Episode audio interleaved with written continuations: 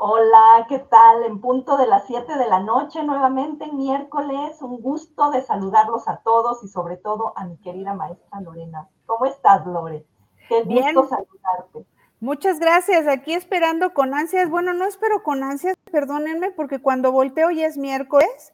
Apenas nos acabábamos de ver. No sé qué está pasando de jueves a martes, pero pues muchas gracias por la deferencia a su atención en estos 15 minutos de pláticas de derecho agrario, de temas agrarios, siempre bien interesantes y más en este año que como les comentábamos la, mm, plática pasada, pues estamos eh, conmemorando 30 años de la expedición de la ley agraria y de la legislación, sobre todo de la reforma al artículo 27 constitucional, y quienes nos siguen en nuestras redes, en Asesoría Legal Agraria, en Andrade este, Becerra, en Justicia Agraria México, pues han visto que le hemos dado publicidad, incluso hay un acuerdo que sacó el Tribunal Superior Agrario que van a tener muchos eventos conmemorativos, ¿no?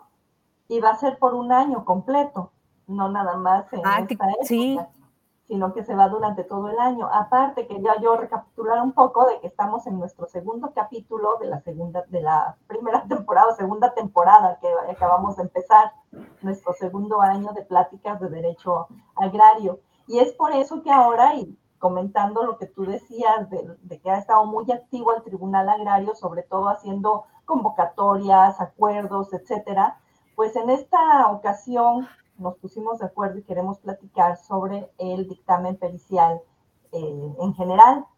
Y por ello conocemos y sabemos que acaba de salir la convocatoria del acuerdo número 8 del de los tribunales agrarios, del Tribunal Superior Agrario. Correcto. Eh, quienes nos hemos dedicado por muchos años a la materia agraria sabemos que la prueba pericial es una de las más difíciles de desahogar porque bueno, al final del día siempre es importante en un conflicto de límites contar con una pericial, por ejemplo, en grafoscopía. Estábamos recapitulando antes de entrar, más o menos en el 2016, en enero, eh, se tuvo que recortar las plazas y en un acuerdo administrativo se resolvió quitar a los peritos porque teníamos una brigada, teníamos, tenían una brigada de ejecución los tribunales, que estaba compuesta, ¿verdad? De un perito topógrafo y de un actuario ejecutor. Entonces yo me acuerdo que en ese momento se estableció una situación en, la entonces oficialía mayor que se decía que mm, eh, como ya había terminado el reparto agrario, pues entonces los menos indispensables y los que tenían que sacrificar eran a los peritos, ¿no?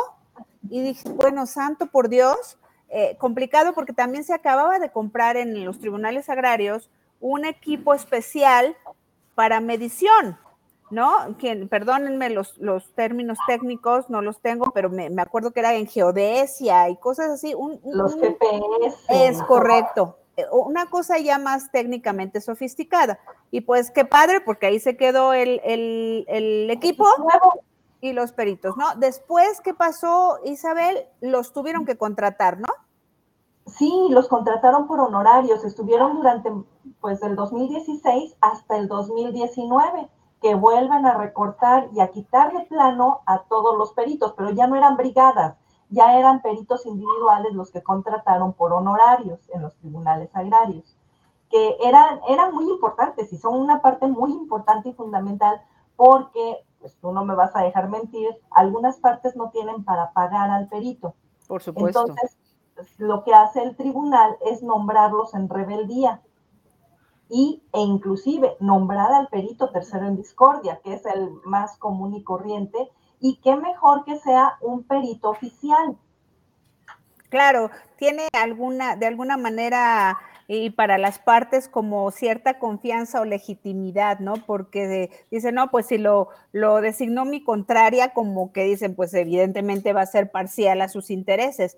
Y, ya cuando lo designa el tribunal, tiene un poquito más de confianza y de fe las partes. Y es bien importante porque precisamente en ese tenor, como decía la maestra Isabel, el pasado 2 de febrero, en esta dinámica actual del Tribunal Superior Agrario, emitió un acuerdo en el sentido de que va a haber contratación eventual pero estábamos viendo las materias, querida Isabel, porque bueno, por supuesto, para la identidad de las superficies, la prueba idónea, pues es la pericial en topografía, o agrimensura, ¿no?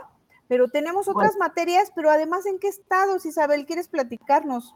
Sí, fíjate que está muy interesante porque nos dice el acuerdo en su anexo que, nos, que hay diferentes áreas y estas áreas son en topografía, en primer lugar, que eso sí es para todos los tribunales, o para 34 tribunales, no para todos, no para, los 56.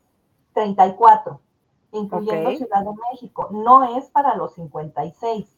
Hay para grafoscopía, dactiloscopía y la documentoscopía. Para ellos nada más son cinco en la Ciudad de México. La de intérprete nada más son tres en la Ciudad de México. Esta que estábamos comentando es la de antropología y o etno, Etnohistoria. Etnohistoria. Ellos son dos en la Ciudad de México y el ambiental que se nos hizo muy interesante porque realmente estábamos comentándolo fuera del aire. En la vida que tuvimos en los tribunales agrarios no nos tocó conocer, al menos creo que a, mí, a ti a mí, sobre estos peritos, los últimos tres, ¿no? Nada más sobre topografía y documentoscopía o dactiloscopía y demás pero lo que es intérprete, antropología y ambiental, nunca me, tocó ver un peritaje. No, y platicábamos que bueno, siempre haciendo emulación, yo a título personal de del doctor Sergio Salgado, que decimos que el derecho agrario es un derecho patrio, es un derecho histórico. La verdad es que se me hace muy interesante que en el Tribunal Unitario Agrario de la Ciudad de México se esté requiriendo una persona con esa expertise. Digo, actualmente el titular del Tribunal Unitario Agrario en la Ciudad de México es el doctor Jorge Gómez de Silva, que es una biblioteca, porque le preguntas del ejido de Tláhuac y te sabe la historia, le preguntas del ejido de Santa Úrsula Cuapa y te sabe la historia, donde actualmente está lo que pues se conoce como el Estadio Azteca, que se le quiso cambiar el nombre a Guillermo Cañedo, que nunca funcionó. Entonces es bien importante, eh, a lo mejor eh, ya, me siento como en la época vintage, ¿no? Como que están recapitulando de que es necesario, como establece la maestra Isabel, la recontratación eventual de este tipo de peritos, porque también em, quienes eh, litigan, en postulan en los tribunales agrarios, eh, han percatado que también nos hacemos apoyar de la Procuraduría Agraria, que lamentablemente ahorita no, no chequé la verdad cuántos peritos tiene, pero es muy complicado, ¿no, Isabel? Se forman y...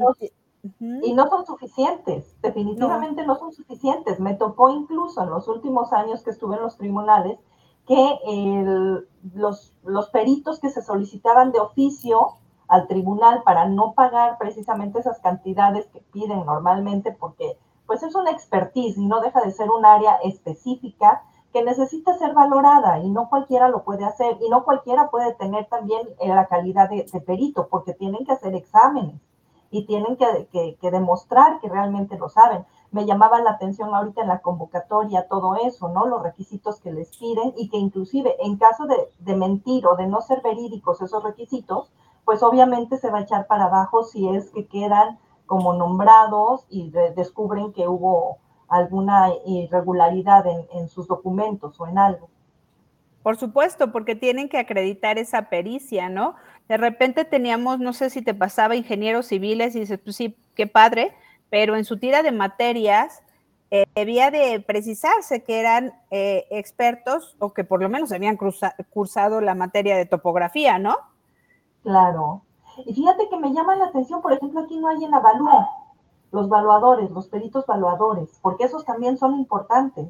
Eh, pero comentemos a nuestros queridos amigos por qué son importantes. ¿Qué, tienen que evaluar en materia agraria? En materia agraria, el costo de la superficie, el costo de la tierra. Si realmente la superficie está en una zona cerril, si ya está en una zona eh, urbana, eh, si ya hay servicios, si no, tienen que ver muchísimas situaciones y que a veces dejamos de, lado, ¿no? Como, como litigantes, no nos damos cuenta y eso es muy importante en un dictamen pericial. Yo creo que, digo, la verdad es que hay que escudriñar artículo por artículo de este acuerdo, porque hasta tiene transitorios, están dejando sin efectos unas medidas administrativas dictadas en su oportunidad como una circular en el 2010 y que dice en el 2019 y un oficio de la UGA, de la, Unidad eh, General de Administración, antes oficial mayor, y en consecuencia supongo que por ahí va a tener una posibilidad de que se haga la contratación de un perito de esta naturaleza como de evaluación, porque las instituciones a las que se les pide apoyo muchas veces contestan, sobre todo a la Fiscalía General de la República o a la Fiscalía General de Justicia de los Estados, pues que no cuentan que no cuentan con peritos suficientes para, si no cuentan para, con peritos suficientes para que los apoyen en sus órganos jurisdiccionales, pues menos para prestar apoyo a los tribunales agrarios, ¿no? Es correcto, completamente. Y es muy difícil que estas instituciones te presten o te, te coadyuven con un perito de, este, de esta naturaleza. Y definitivamente, ahora sí que como dice el haya sido como haya sido, lo celebro, eh, porque es bien importante que, se estén tomando este tipo de medidas y convocatorias para que, imagínense, los peritos intérpretes eh, no, señalan la materia, digo, la lengua, pero ¿cuántas lenguas hay todavía en nuestro país que incluso algunas ya se están perdiendo? Y, pues es importante eh, tener y contar con personas porque también estos, en, mi caso, no sé si a ti en, la práctica te pasó, que solicitamos hasta la universidad, ¿no? Sí. a mí que nos dijeron. Pero supe de ese tipo de, de situaciones y me llama la atención que son tres intérpretes en la Ciudad de México. No sé si va a haber posibilidad, porque hablan de los salarios que se van a dar, la contratación es a partir del 16 de marzo y eh, lo que señalan es que además van a poder viaticar. Entonces quiero pensar que si contratan en la Ciudad de México y en algún otro tribunal llegan a necesitar este perito intérprete, por decir algo, porque ¿dónde queda eh, la, península de Yucatán? ¿Dónde queda Chiapas? ¿Dónde queda Oaxaca? ¿Dónde queda Chihuahua? Que son realmente estados que necesitan eh, de alguna, en algunas ocasiones o en la mayoría de las veces considero un perito en, en una lengua indígena. Claro, tienes razón, y el ambiental también tienes razón, pues a lo mejor va a ser su base y sujeto a que puedan desplazarse a los tribunales del interior de la República para que emitan sus dictámenes correspondientes, ¿no? Recordemos. o posiblemente van a abrir otra convocatoria o otro oficio en donde agranden al, al, cuerpo de peritos, porque realmente considero que sí es necesario en cada tribunal, sobre todo donde hay necesidades de intérpretes. Fíjate que ahorita que dijiste esto, me, me, vino a la memoria. Yo tuve un cumplimiento de ejecutoria. En la ley orgánica eh, decía que el Tribunal Superior Agrario debía de contar como con un, eh, como pasa en los tribunales de los estados con, un, ¿cómo se llama? Recuérdame la palabra, eh, una relación de peritos. Es correcto, un padrón, ¿no? Y, me acuerdo que, que, digo, los juzgados de distrito y los órganos del Poder Judicial de la Federación como intérpretes constitucionales y de las leyes, pues son sacramentales, ¿no? Yo les decía, oye, sí sé eso nuestra ley, pero no lo tenemos. Y, me decían, pues, ¿qué parte de que no nos interesa no te queda claro? Porque si dice, entonces debes de dar cumplimiento con la, con la ejecutoria, ¿no? Eh, eh, en los tribunales en los que he estado, los padrones eran mm, caseros y bueno, eran de peritos que se acercaban a los tribunales y, ya sea, ¿verdad? Para prestar sus servicios. Claro, pero, sigue siendo, considero que sigue siendo. Tenían su cuadernito, me acuerdo muy bien, tenían ahí el nombre de los peritos, siguen teniéndolo, me imagino, y ahí vienen todos los que son nombrados en rebeldía. Correcto, y entonces de entre esos, los tribunales, los, titulares de los tribunales eh, elegían al que podía, este, ¿cómo se llama?, hacer las veces y emitir su dictamen correspondiente. Oigan, antes de irnos, el día de mañana hay muchas actividades porque mañana empieza lo de los festejos, la conmemoración del 30 aniversario. Eh, vamos a estar en Justicia Agraria México. Sí, vamos a estar en Justicia Agraria México. Nos va a hacer favor de inaugurar unas jornadas que vamos a tener de forma semanal la ministra Yasmín Esquivel Moza. Ojalá, por excepción, va a ser de una y media a dos y media y cada jueves vamos a tener eh, esas mesas durante algún tiempo. Ojalá que nos puedan acompañar. Mm, y este también está, vamos a tener un, evento en la tarde noche en la Universidad Mexicali también a las 2 de la tarde va a estar en Ecos de la Justicia Agraria de nuestra máxima casa de estudios. Entonces síganos en las redes. Nos vemos ocho días. Tus saludos antes de que nos vayamos y nos regañen nuestra producción. Muchas gracias. Y también es cierto, este, hemos dicho mucho sobre el diplomado, lo estamos terminando de afinar porque viene muy completo. Les aseguramos que les va a encantar. Tiene mucha información que nosotros no han dado. Gracias. Bernardo, Luis Gerardo, Joel, amigos todos, pórtense bien, nos vemos dentro de ocho días. Bye.